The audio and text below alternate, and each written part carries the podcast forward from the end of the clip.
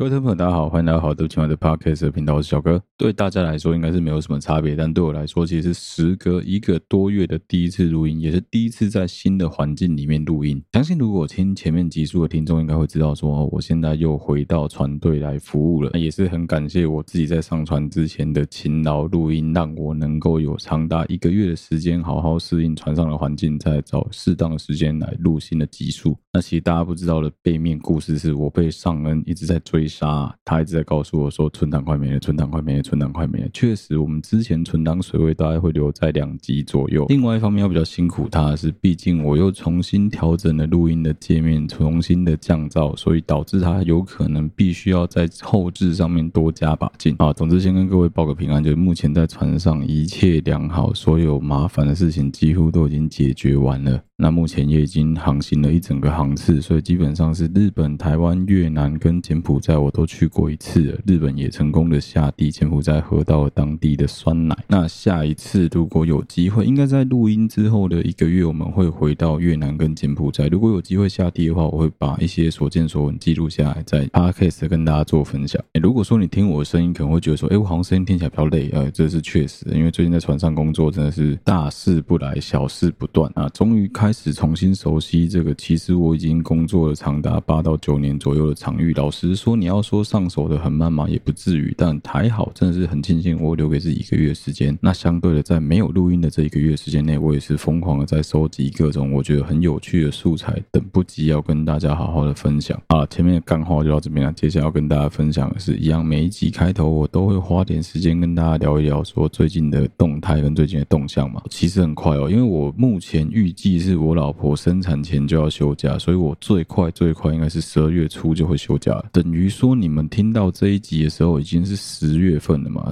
的再过两个多月我就要离开船队，重新回到我老婆的怀抱当中。接着就是马上要迎接新生命的诞生。我相信新手奶爸应该会有很多很有趣的事可以跟大家分享，那就留待之后再跟大家做后续的报告。好，总之这一集的开头我还是想花点时间跟大家分享一下一支我觉得很有趣的电影。在我结束我的慢。漫长假前两个礼拜吧，我跟我老婆花了一点时间，就每个晚上花点时间看一些我们喜欢的剧、影集跟电影。在这期间，我推荐我老婆看了几部我真的觉得非常好看的电影。今天要推荐给大家这一部动画片，其实是我小时候每次只要到中元节就一定会看的动画片。如果你的年纪大于二十六岁的话，你应该都有看过这部动画片，就是《魔法阿嬷》。《魔法阿嬷》真的是我个人认为台湾动画片。的一个顶峰之作，很多人会讲说什么啊？台湾现在没有做二 D 动画人才，其实台湾有一大堆做动画的人才，但是因为台湾没有能够留住这些动画长片人才的环境，导致说有很多人制作了动画长片之后，会发现看这你还完全不套路，然后所以干脆直接另谋高就，另寻出路去寻找其他的良好的工作环境来做工作，这是很现实的一件事情。魔法嘛是当年一九九六年吧上映在台台。湾电影院的一部动画片，但我记得好像在院线上线时间也没有很长。最操蛋的是当年的金马奖说这一部动画片是怪力乱神，所以完全不让他有机会能够报名。你用现代的眼光去看一部当时的动画片，会有一种很明显的粗糙感，而且会有一些草图叠图的问题。但是你要想哦，以当年台湾的二 D 动画人才能够做出这样子的作品，其实非常非常不容易的。故事的剧情，我相信让我爆雷应该也无所所谓。如果有人还没看过《魔法阿嬷》的话，我真的很推荐你花点时间找《魔法阿嬷》来看。《魔法阿嬷》的配音员是已经过世的一个台湾很强的一个女演员，叫文英文英阿姨。她在生前配音的这一部作品，真的是我觉得算是台湾声音表演的一个非常强的代表。当然，你可以说啊，她就是在演她自己啊，所以她当然可以演得很好啊。但是你要在现在找到一个像她这样子的声音，我看大概只有林美秀能够跟她匹敌吧。相对于林美秀的比较。有一点点三八的那种阿妈的路线，文英阿姨给人家一种更稳定、更沉稳，甚至有一点命，有一点让人家觉得她过于严厉的感觉。其实应该很像很多人住在乡下的阿妈会有的声音。好，另外就是这一部电影的田调，这一部动画片的田调，它的故事背景刚好离我的家乡非常的近。如果我没有猜错的话，它田调那个位置应该就是在现在基隆八斗子，就是海科馆跟望海巷之间的那个小渔村。很简单的几个推测嘛，第一个是文英。阿姨是卖鱼丸的，我记得，然后批货给他的阿明也是在卖海鲜的。另外就是他们有一个传统是放水灯，这都是在基隆包子独特的一个特有文化。哦，另外就是最后骷髅化身成的那一只小妖怪，那个大魔王，他跟文英阿姨还有小朋友决战的那个位置，应该是现在海科馆的那个地点，就之前的拆船厂。我记得小时候基本上，如果我爸妈骑车开车经过那边，几率是不高啊，但如果经过的话，看到那个拆船厂，确实是会有一股很阴森恐怖的感觉，尤其是在你看过魔法嘛，你知道位置在那边之后，因为其实最近的十年内，台湾对于各项传统民俗节庆的那种气氛，确实有越来越来随着年轻人主导之后，慢慢的比较式微。很多在我们小时候的传统礼俗、拜拜的方式，但现在可能都被简化的非常的简单，甚至是你看，好像过年，很多人会一直在抱怨说，我现在过年没有以前好玩，现在过年都没有像以前一样全家团聚在一起的气氛，或者是我相信很多跟我同年纪的人共同的回忆是，每年过年的时候就是去买那些非法鞭炮来放，到处放冲天炮、水鸳鸯，到处乱炸，甚至是有那种哦，两边的小孩隔着河岸在那互相对对方射通冲天炮，很多这种事情，但现在基本上很难很难。一样的部分也显现在中元节上面，以前中元普渡以我们家中元普渡的方式，就是家里的门口一定要摆满各式各样的贡品，基本的生理啊、蔬果啊，然后什么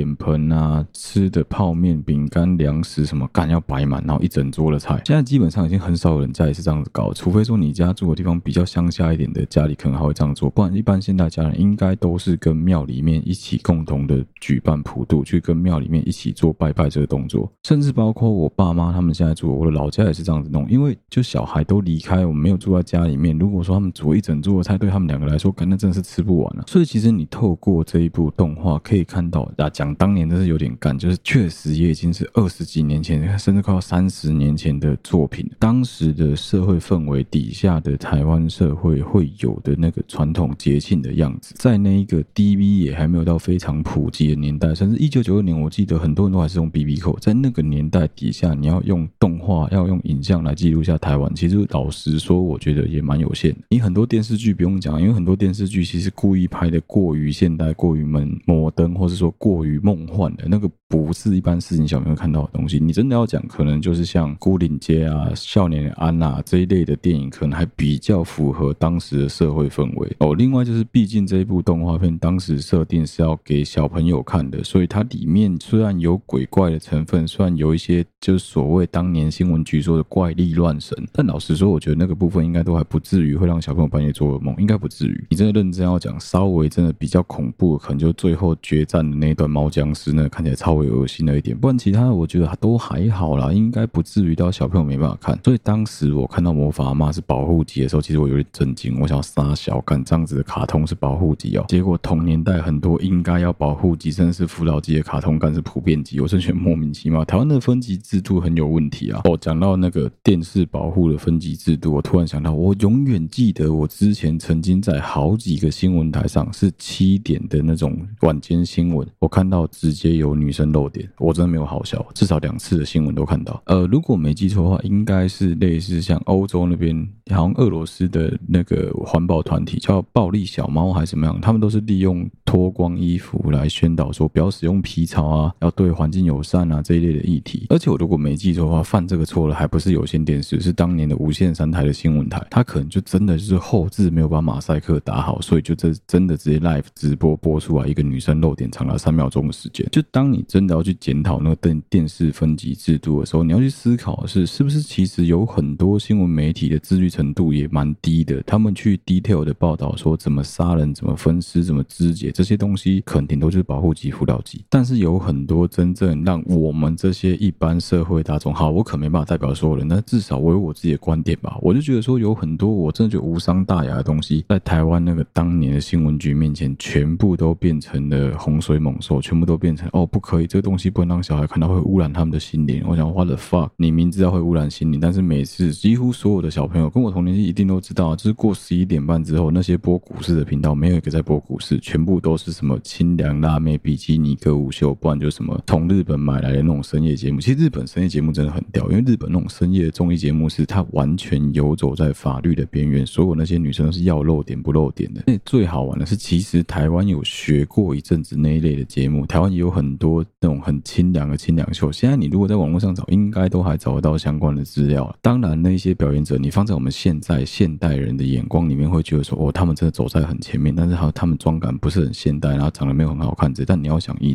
当年那个时候愿意拍这些东西的是能有几个？很少吧。适当的控管，我觉得很好，但是过度的控管就会让大家觉得干一下关胸贼啊。其实另外一方面来说，是现在一般我们年轻人，尤其是租房子的租屋主，没有几个人有绝对的需求是强制说，哎，房东必须提供第四台的服务给我。反而大家必须一定要有的，应该是网络的需求是更加迫切的。以我这个世代的人都还会想说，不行，我家里还是要想办法装到第四台，因为我会需要有看电视的需求。但是基本上，如果比我再小个五岁、六岁，甚至十岁以上的年轻人，应该大部分真的是完全没有需要看第四台。所以站在一个好的方面来说，是现在年轻人能够看到的很多东西是不需要再经过白痴新闻局的言论审查的。但是事情有一好就没有两好嘛，基本上事情一体两面的。从另外一方面而言，也因为这样子的关系，有很大大量的其实真正需要被规范、需要被审查的内容，是直接大喇喇的呈现在网络上的。这边可以跟大家分享一个我其实一直都有在继续追踪跟关注的话题，就是我们之前的集数曾经有讲到的，我曾经有朋友的朋友被诈骗，诈骗的手法如果忘记，我可以跟大家复习一下。简单来说，就是他们会透过网络上，不管是拉也好、IG 也好、Facebook 也好，大量的下广告，投放的 TA 全部是台湾的男生，有经济能力的男生，尤其特别是你才刚刚浏览完色情网站的话，你的 IG、Facebook 非常容易会跳出来这一类的广告。哪一类的广告呢？通常他们打的名义都是自称自己是芳疗师，自称自己是情境按摩。那这个按摩的界限跟他们的方式非常的模糊，他也会直接跟你说：“哦，没办法在网络上跟你讲的很清楚，我们的服务内容是什么。”但是来过的都说很棒，回味无穷，流连忘返之类的这些很剥削的用词，那理所当然的会吸引到很多可能从来没有真正接触过色情产业的笨蛋去联系他们，去私讯他们之后，被骗到了一个像是养生馆、按摩院的地方。那这其中最妙的点是，来帮你服务的女生，往往真的就是 IG 上面的那个人，或是长得非常的绅士。那诈骗的手法就是我以前曾经也许有可能在节目上有讲过的方式，叫做“天线宝宝按摩法”。简单来说，就是他会跟你装傻，会跟你性暗示，要你明示暗示的说，你可以加钱提供我们更加的服务。那服务的项目可能包含说什么两个人一起帮你四手连弹啊，帝王式按摩啊。哦，对，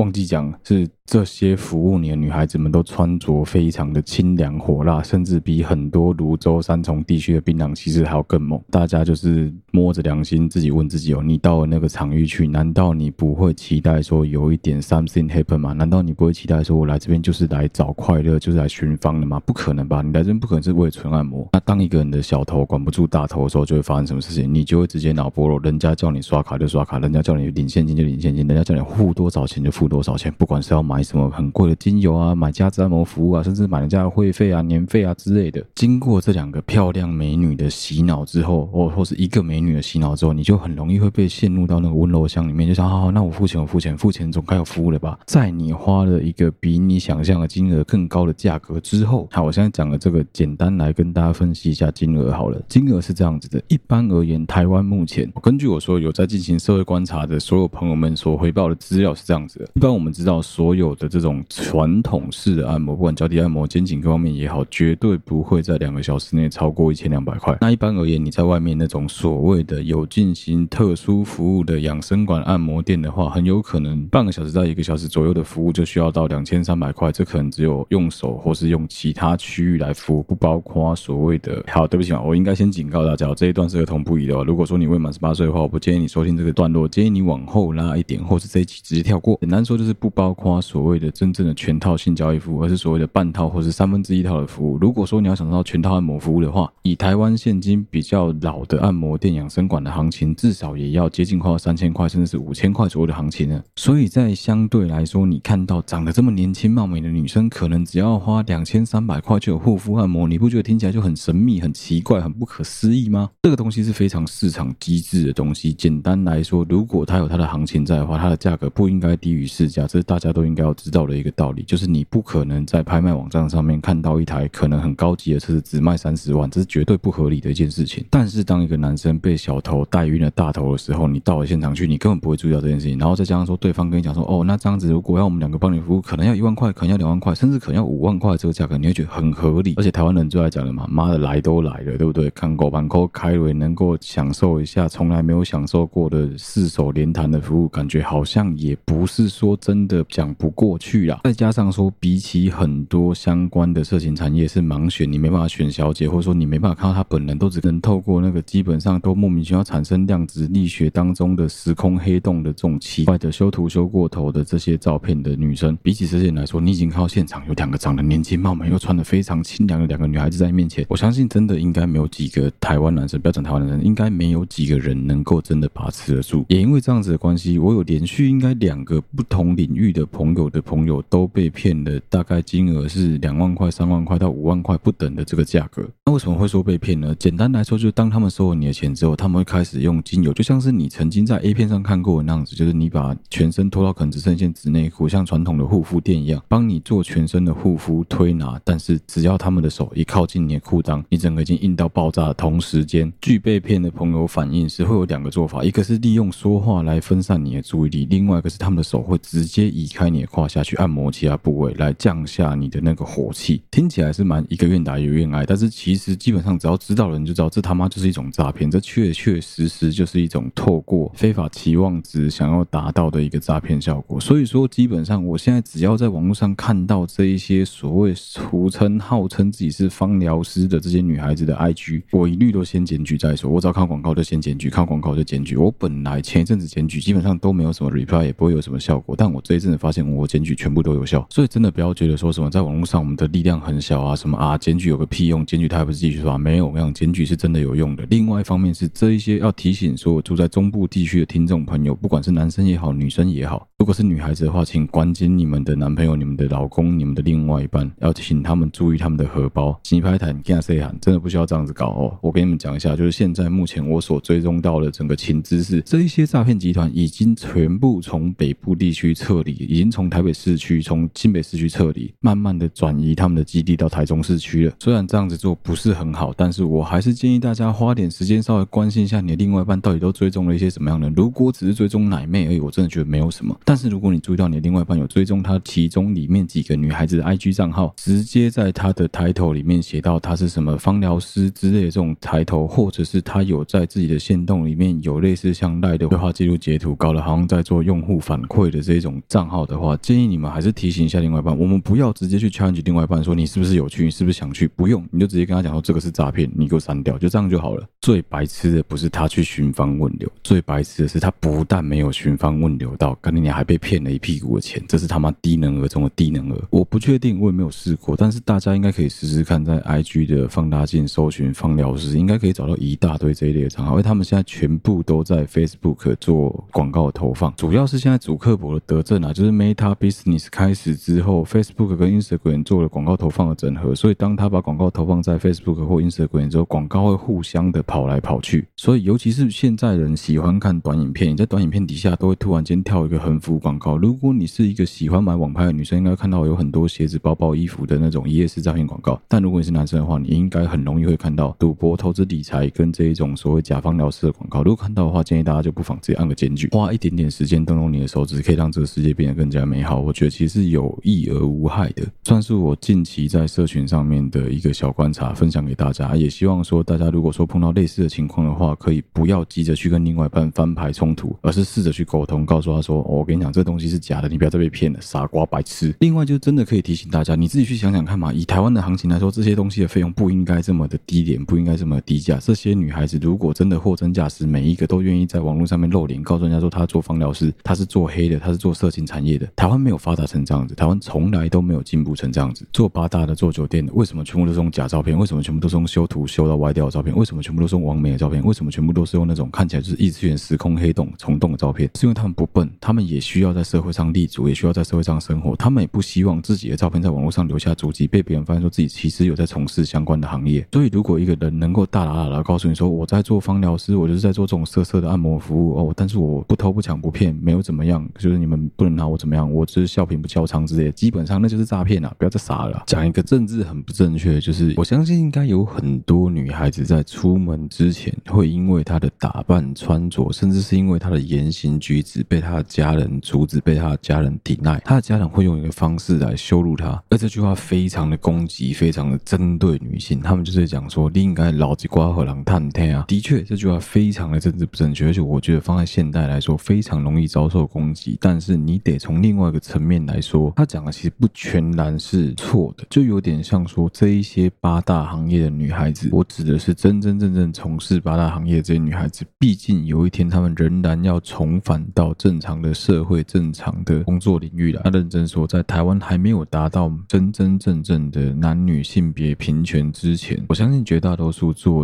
八大行业女孩子还是会选择，不要说女孩子，男生也一样，绝大多数应该都还是会想要选择隐姓埋名，不要让人家知道说自己曾经有过这样子的一段过去。这是算是一个很简单的判断标准，就你基本上只要有一点点社会常识，都应该要知道说这样子的一个女生直接大喇喇的宣传说她在做这份工作，基本上百分之九十九点九九通通都是诈骗。这就像是什么奈吉利亚石油王子，什么阿拉伯的王储，什么金正恩跟你讲说借他钱他要返工之类的一样，当然全部都是放屁，算是一个反诈骗的宣导吧。啊，有顺便是要跟大家提醒说，其实不要以为说自己一个人的力量很小，像我自己原本觉得说敢检举更没有屁用，妈这些东西是野火烧不尽，春风吹又生。结果想不到是我检举之后，我再去检查某几个粉丝专业，确实直接消失了。我们不可能完全的杜。绝掉这一些很猖狂的诈骗集团，但我们能够做到的是，我们想办法来拉高他们在社群平台投放广告所需付出的成本。这就很像有一些是正正当当经营自己的 OnlyFans 或者经营自己的写真啊，各方面比较性感内容的这一些女孩子们，干，那才是真正的不偷不抢不骗。反正老娘的身材就摆在这里，爱看你就花钱买。但是每次只要他们的粉丝累积到一定的程度之后，就会开始有黑黑粉跑进来，就会开始。有检举魔人跑进来，所以你可以看到很多那种其实非常大咖的 JVID 啊，各方面的模特，他们的粉丝专业都是什么一号、二号、三号，甚至开到七号、八号、九号去。这件事情会间接的拉高他们在投入到社群平台经营上面的成本，因为每一次他们都必须要重新去找回他们的粉丝，这也会逼着那些诈骗集团鸡蛋不能放在同一个篮子里面，他必须要同时间去经营好几个不一样，有可能会冒着高风险被人家检举的平台，而且要各自投放广告。一旦你把他的这个犯罪的成本提高了，他就会开始去评估说，那是不是其实这个方式不好？当然，这样子的方式不好，他就会用其他的方式来做诈骗。等到到时候我们再做新的一集来告诉大家就好了。至少我们可以杜绝掉在现阶段看到他们的这一些莫名其妙的这种诈骗行为继续的在网络上猖獗的流窜。的确啊，一个人的力量真的很小，一个人真的没有能力能够改变太多事情。但是当如果有十个人、二十个人、一百个人、一千个人、一万个人的时候，你还是觉得没有能力改变这些事情吗？我觉得没有那么夸张吧。我是认真的劝大家，如果你不喜欢这些内容，而且你很明显的知道它就是违法的东西的话，不喜欢就按检举，不喜欢就直接告诉 Facebook、告诉 Instagram 的社群管理者说这个东西是有问题的。检举这些粉钻其实有一个机制，这个机制到最后会跟 YouTube 一样，当它被收到太多次的违反社群守则规范之后，它就会自然而然的被演算法淘汰。那它每一次只要再继续投入到这里面去，它就必须要再重新。花费是一模一样的成本，然后来获得不一样的效果。你可以说我在往自己脸上贴金，就我不认为我自己的社会影响力有这么大。但是相反的，我也有另外一半的想法，是我觉得我自己是有一点点社会影响力的。既然是这样子的话，我就应该付出相对应的社会责任，来提醒大家说，有这么样的一件事情，有这么样的一些事件正在发生中，我们能够做出怎么样的事情来制止它，来改变它。所以我才会花十几分钟的时间来跟大家解释说，其实我觉得这件事情对于整个社会的影响是非非常非常大的。白痴哦！一个男生要因为自己的小头管不住大头，莫名其妙损失了自己可能一个月、两个月、三个月的薪水，在一个妈死骗子身上，而且这件事情会继续往下滚。为什么继续往下滚？因为这些女生基本上每一个都非常的貌美如花。为什么她们可以这么漂亮？因为她们是花了一笔钱整形之后整出来的。那你觉得以她们赚到这些钱之后，她们拿来看？我跟你讲很简单，继续进场保养，继续进场维修，把自己改得更漂亮，把自己改得身材更好，把自己搞得更暴力、更吸引人。一个正常的网美跟网红不会只有什么两三万的。粉丝，然后就直接跟人家讲说，其实我在做放疗师啊，其实你可以来我的店里面看看，你可以来我这边消费看看，不满意也没关系，干哪有这么好康的白痴哦！好，收起我们前面讲的这个情绪，接下来要跟大家聊聊一个我刚刚看完的电视节目，也是因为这个电视节目让我决定我要打破我做频道一百七十多集的一个惯例。首先，现在时间是台湾时间的九月二十一号半夜一点三十三分，是越南时间的十二点半，是我刚当完班之后的大概半个小时。左右，前半段的节目录完之后，我花了一点时间把前半段节目剪完，大概是将近二十分钟左右的时间。我一直以来做节目的习惯都是在做完一个素材之后，开始寻找下一个素材，然后再决定要怎么把素材结合在一起。如果你是熟悉我频道的老听众的话，就会知道说，诶，我一直以来都是把推节目这件事放在节目的最前面。但是因为这一个节目真的蛮值得我花时间好好跟大家聊一聊，我决定把它塞在这一集的最后十五分钟的时间跟大家聊聊这个节目，就是最近刚完结的。全明星辩论会，我从来没有参加过辩论社，我也从来没有想过自己要学辩论这个技巧。但是我自认是一个蛮会说话的人，我也自认是一个有很多故事可以想办法把事情讲得有道理的人。不然我也不会录 podcast 录一百七十多集。简单跟大家介绍一下《全明星辩论会》这个节目。这个节目是可以说台湾电视史上少见的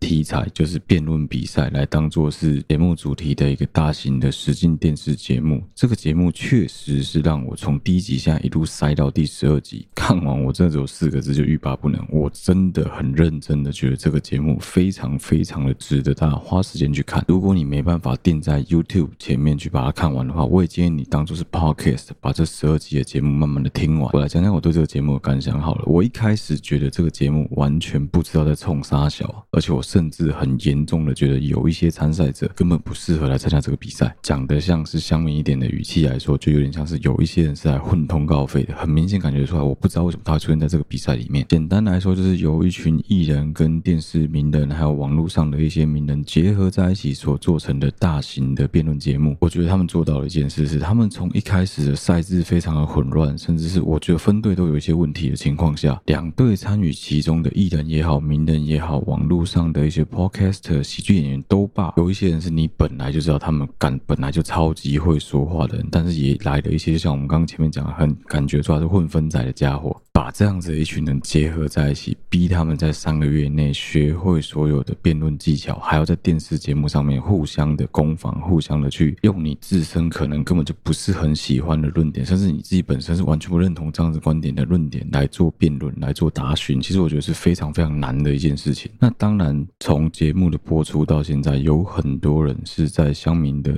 榜上一直都被骂爆，就大家都讲说什么干，果然他就是不太会讲话，果然他就怎么怎么样。我相信如果你有看这个节目的人，就会知道我在讲什么。简单来说，就是很多人都在嘴说干，他觉得评审非常的糟糕。我自己也觉得很多评审讲出来的话很不公平，很不精确，而且完全忽略了。辩论的这个主题，但是如果你回过头来看这一个节目的主轴，就是陶晶莹讲到了“好好说话”这四个字的话，你可以很明显的感觉出来，两队对于阐述各自相关的论点，就是正反两方论点的时候，两队采取的方式其实有很大的不同的。虽然我不会讲说什么啊，两队的评分标准啊，各方面东西都是可受公允，我觉得各自有各自的好，每个人都有每个人自己的看法跟观点。当然，在这个节目上有很多评审的观点，我相信跟绝大多数的听众或者观众你们的。观点，甚至是我自己个人的观点，都是相冲突的。但是你要因为这样就怪罪说，看那是评审团不够用心找来的评审，特别来宾不够厉害吗？没有，我觉得不是这样子。主要最主要最主要问题，真的是节目制作的问题。还有这样说，剪接后制出来的成果，呈现出来内容是这样子的。如果你跟我一样是一个很喜欢看这种大型的实境节目、实境比赛类节目的听众观众的话，你应该就会知道说，其实有很多这类型的节目，它对于参赛者在背后的努力是没办法呈现出来，因为毕竟。竟节目时间有限，一集时间就这样子而已。他当然要呈现出能够拼到收视率的剪辑方式。所以，如果你跟我一样有在关心这一个节目的话，我会蛮建议你花时间去看看黄浩平写的文章。他有针对每一集都有写他自己的感想，也有告诉大家说，其实有很多评审的评分方式是因为节目关系被剪掉了。每一个评审针对每一个上台的辩士都有做不一样的分析。当然，很可惜的是，就因为节目长度的关系，有很多评审可能比较好的、比较精辟的那种讲解，或是他为什么要这样子评分，那些原因都被剪掉了。最后呈现出来，就很容易让你觉得，干评审超白痴的，评审怎么会讲这种话？我觉得这样子对于整个节目制作来说，应该是蛮不公平的。另外一方面是，我觉得可以聊一聊是赛制的问题，因为这个节目是全新的节目，我相信对于制作单位来说，甚至是对于评审组、对于所有参赛者来说，都是一个全新的挑战。全场最懂辩论的三个人，一个是贾培德德仔，另外一个是两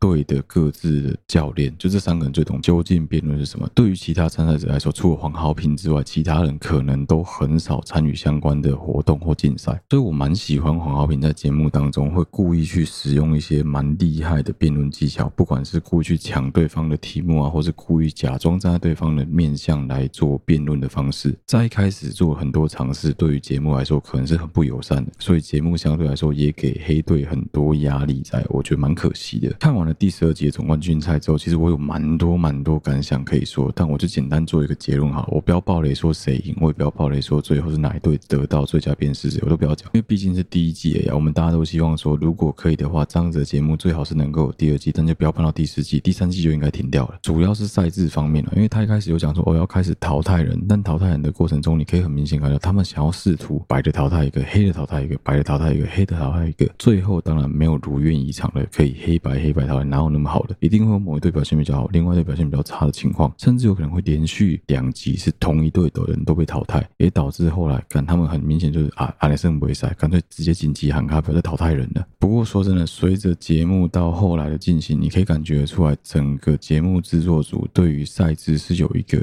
一致的方向在移动，我觉得这样就已经很好了。举个例子来说，既然陶晶莹一开始就直接讲，我们淘汰人的标准是看你的进步程度与否的话，那就很明显的是，真的你没有办法继续往上进步了，我们只能淘汰掉。我觉得这个是 OK 的，其实可以接受了。虽然说一开始他这样子讲的时候，我还是觉得傻小你的这个淘汰方式，我说讲真的，如果以我个人立场，我是不太能够理解的，但是我仍然接受他们的这个判断方式。另外一个是我们不知道是不是节目制作组的剪接的关系，其实我觉得应该要从第一集开始就列入贾培德这一个非常重要的。德仔这个非常重要的辩论顾问的角色，他对于所有辩士们技巧的评分应该列入标准里面，而不是全然交给相对于德仔来说比较外行的这些评审老师们，因为。真的，对于这些评审老师们，他们每一个人一定有各自的标准。有些人可能比较注重的是台风表演技巧，反而不是真正的辩论方式。当然是，如果今天的评分方式完全是依照真正的辩论比赛的话，这个节目也不会好看，而且一定会很多人觉得更超无聊，还不如转台算。那如果是这样子的话，其实我真的建议第二季就应该要有专业的像德仔这样子的老师来做评审，也要有一般专门评表演的老师来做评审，会比较公平。等于说，如果你过于着重于综艺节目表现的话，那你只能拿综艺的分数，那你说话分数可能拿不高。但如果你两者都能兼得，你两者分数都可以拿很高，我觉得这样会比较公平。当然，这是我们外行人讲外行话。说真的，以收视率来说，我觉得这个节目基本上收视率一定不会太差啦。连我这个其实很讨厌看电视节目的人都愿意花时间慢慢的一集一集把它追完，你就知道说，其实这个节目应该是真的不会到太难看。那在节目的前五集到前六集，你都会有一种感觉，是每次德仔给的评分方式跟德仔给的奖品，跟评审最后给的分数看起来都差超多了，就有一种杀大小的。感觉，但是我可以感觉出来，其实陶晶莹在节目当中是有在好好担任评审长这个角色，他在后面是有帮忙在想办法把这个评分标准拉回来的。好，讲讲我自己个人观点，我自己私心是非常喜欢贺龙这个喜剧演员，所以对我来说，我觉得他的很多作风，他的很多说话方式本来就是这个样子，他的这个方式本来就很难被一般电视综艺节目的制作方式所认同。我觉得这也是新媒体跟旧媒体冲突一个最重要、最重要的一个点。凯莉本来就是一个。个很擅长讲新三色、很擅长聊性的一个人，节目也需要这样子的爆点。所以当凯莉做这件事情都可以，但是当贺龙想要维持住自己的人设，作为一个喜剧演员来做表演的时候，反而会被说：哎，哗众取宠，哎，取巧投机。我觉得这一点对于参赛选手来说会很不公平，因为他们会找不到你的评分标准究竟是什么。最后呈现出来就很像是前六集里面黄豪平他们在讲，我们一直真的抓不到评审的评分方式跟口味到底是什么，真的会发生这样子的状况。但是随着节目的进行到后面的六集，你会很明显的感觉到每一个参赛选手都在进步，即便是原本就已经很会讲话的侯昌明、马力欧、吴怡佩这几个角色都一样，你可以很明显的感觉到他们在言辞当中的交锋方式是显得越来越厉害、越来越犀利，而两队分别都有一些原本被放在后半段的拖油瓶型的角色，在后期的成长，其实我觉得也非常的惊人。觉得这也呼应到最后一集萝莉塔讲的那些话。萝莉塔讲说，原本制作单位就很喜欢在赛前访问的时候问他们说：“哎，你最怕遇到对手的哪一个成员？”一开始可能还很好选，我相信一开始对于白队来说最大的敌人应该就是黄豪平跟吴一佩，但是黄豪平的队长不用怕，所以应该大多数人都觉得吴一佩是一个非常可怕的对手。但是我相信到节目后期，大家一定都跟萝莉塔一样，感觉出来是整个黑队的人都来势汹汹，没有一个废棒，全部人都超级强。哦，另外一个我不知道有没有列入评分标准是看稿这件事情，我自己觉得其实是可以看提词卡，但是如果你是一直拿着提词卡在念稿考的话，他的分数就应该比备考的人来得更低，因为备考的人需要的是更加的记忆力、更好的反应力，而且整体的台风呈现程度也应该会比起看字卡的人来得更稳健一些。另外一方面可以聊一聊的是，我觉得针对不同的议题，评审们对于所有辩士们的观点，当你不认同他的观点的时候，你当然可以觉得说，干，那你要想办法说服我。如果你没办法说服我的话，我就会觉得你的这个论点很弱。我觉得这是可以理解的，但是我真的觉得有一点太过情绪性，或是制作单位是故意的，他制造了很多的冲突给贺龙，我觉得莫名其妙。相对于贺龙，我反而还觉得在节目当中，白队养生打有时候的很多观点跟很多论述方式更顽皮啊，他那个才完全在水啊。节目在中后期的时候有出现一个新的辩论形式，就是交叉质询跟答辩，我觉得很好玩，而且看起来是非常非常考验临场反应。当然比较可惜的是一开始的答辩超级乱，我记得应该是第八集吧，那个答辩看完全不知道在杀小，就是两队都在抢对方的话，答辩就应该是检察官问证人问题的时候，证人只能选择回答是或不是，或者回答检察官所给你的选项，而不是让你去接着在那边辩说哦没有，我其实觉得是应该是怎么样。另外就是故意使用很顽皮的什么哦偏题拒答，这个题目这个答案我不能回答你，类这一类方式的答辩技巧，我觉得反而可能应该要做的方式是在评审评分之前，由德仔他们这样子比较懂辩论的人直接告诉评审说我们的方向应该要怎么走，评分方式可以怎么做，甚至是虽然我觉得这样很白痴，但我觉得这可以是一个方法，就是你可以有一个类似像是 checklist 的东西，一个检查表的东西，只要他有达到上述的这些条件，都应该要列入加分项目或扣分项目。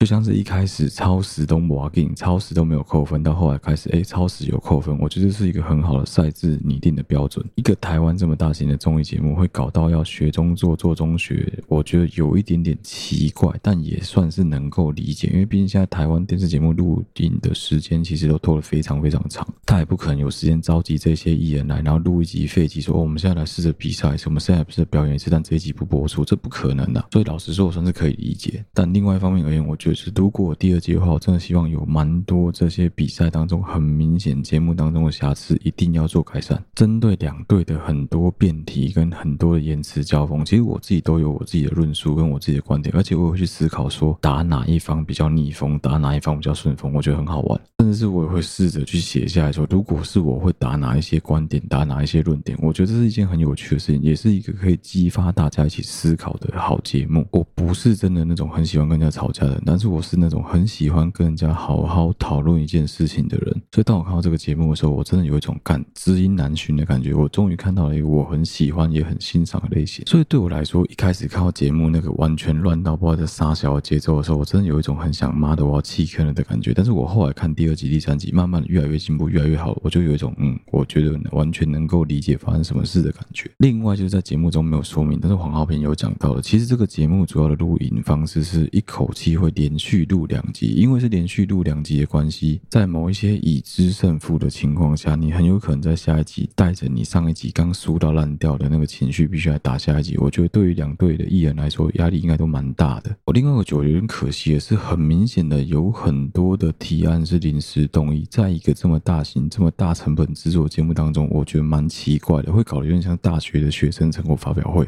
这些配套感觉是可以跟所有的专业人士讨论之后先想好的。当然，这件事情我相信在第二季应该是比较不太会再发生。但是我得说，我觉得这个节目已经做得非常非常好了，因为它比起所谓的厨艺类的节目，所谓那种就只是单纯在露营开店的实境秀，或者是全民运新运动会这样子类型的，已经知道裁判评审标准的运动类竞赛节目，还有非常非常多的不一样，跟非常非常多的变数。所以我是蛮推荐大家可以把它当成是 p o c k e t。在听，你也可以听听看，说两队的论述观点有没有办法说服你。看完节目之后，你看完了那一集当集的胜败，甚至是当集淘汰了谁之后，你再拉下去底下看 YouTube 底下那一片留言，你就会发现说很有趣的地方是，蛮多次的评分最后结果很有可能都会跟你想的不一样，很有可能会跟我想的不一样，很有可能也会你发现底下一整片的观众，一整片的留言想法其实跟你反而是一样的。当然，我相信只要有勇气敢上。这个节目就像是徐乃麟他儿子徐新阳，我觉得都好，就是你可以看得出来，他也是没有很想上这个节目，但他仍然来上了。好几个让我也觉得蛮厉害的角色，像莫宰阳也是啊，我可以感觉出来，其实他不是那种有办法直接现场即兴讲述这些东西的人，也毕竟他是一个很年轻的老舌歌手。比起贺龙跟凯莉，他对于这种大型的电视节目，我相信经验不会比他们多到哪里去。所以我觉得看到有一些小角色慢慢的进步，是一件很有趣的事情。另外一方面，就我真的觉得变体也是一件很好玩的关键，内容我觉得都很棒。如果你也有兴趣，我听到这里，你觉得你也很想看一看的话，我觉得你可以花时间稍微看一下。如果你真的没时间看，你也可以把它当 podcast 来听。对啊，没错了，听完你一定会有很多掉下下巴的地方，就是干评审怎么这样子评，或者干怎么最后结果是这样，甚至你都会跟我一样很惊讶，说拎你来怎么赛制变来变去，怎么什么都是某某某决定的就算了。但是从另外一个角度来讲，如果你跟我一样在看完了这个这个节目之后，能够有这么多的感想的话，不就代表这个节目真的蛮成功的吗？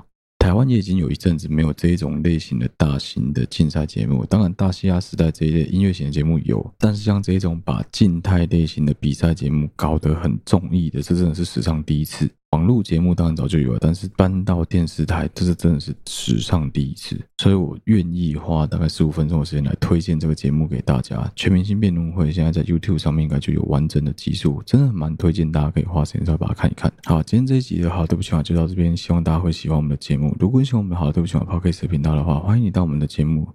Instagram 粉丝专业跟 IG 去留言按赞，有任何追加的上面发布。不论你使用的是任何一个 Podcast 的平台，都欢迎在上方五星按赞留言，并分享给你所有的朋友。再次谢谢大家收听好对不起的 Podcast 频道，小哥，我们下次再见啦，大家拜拜。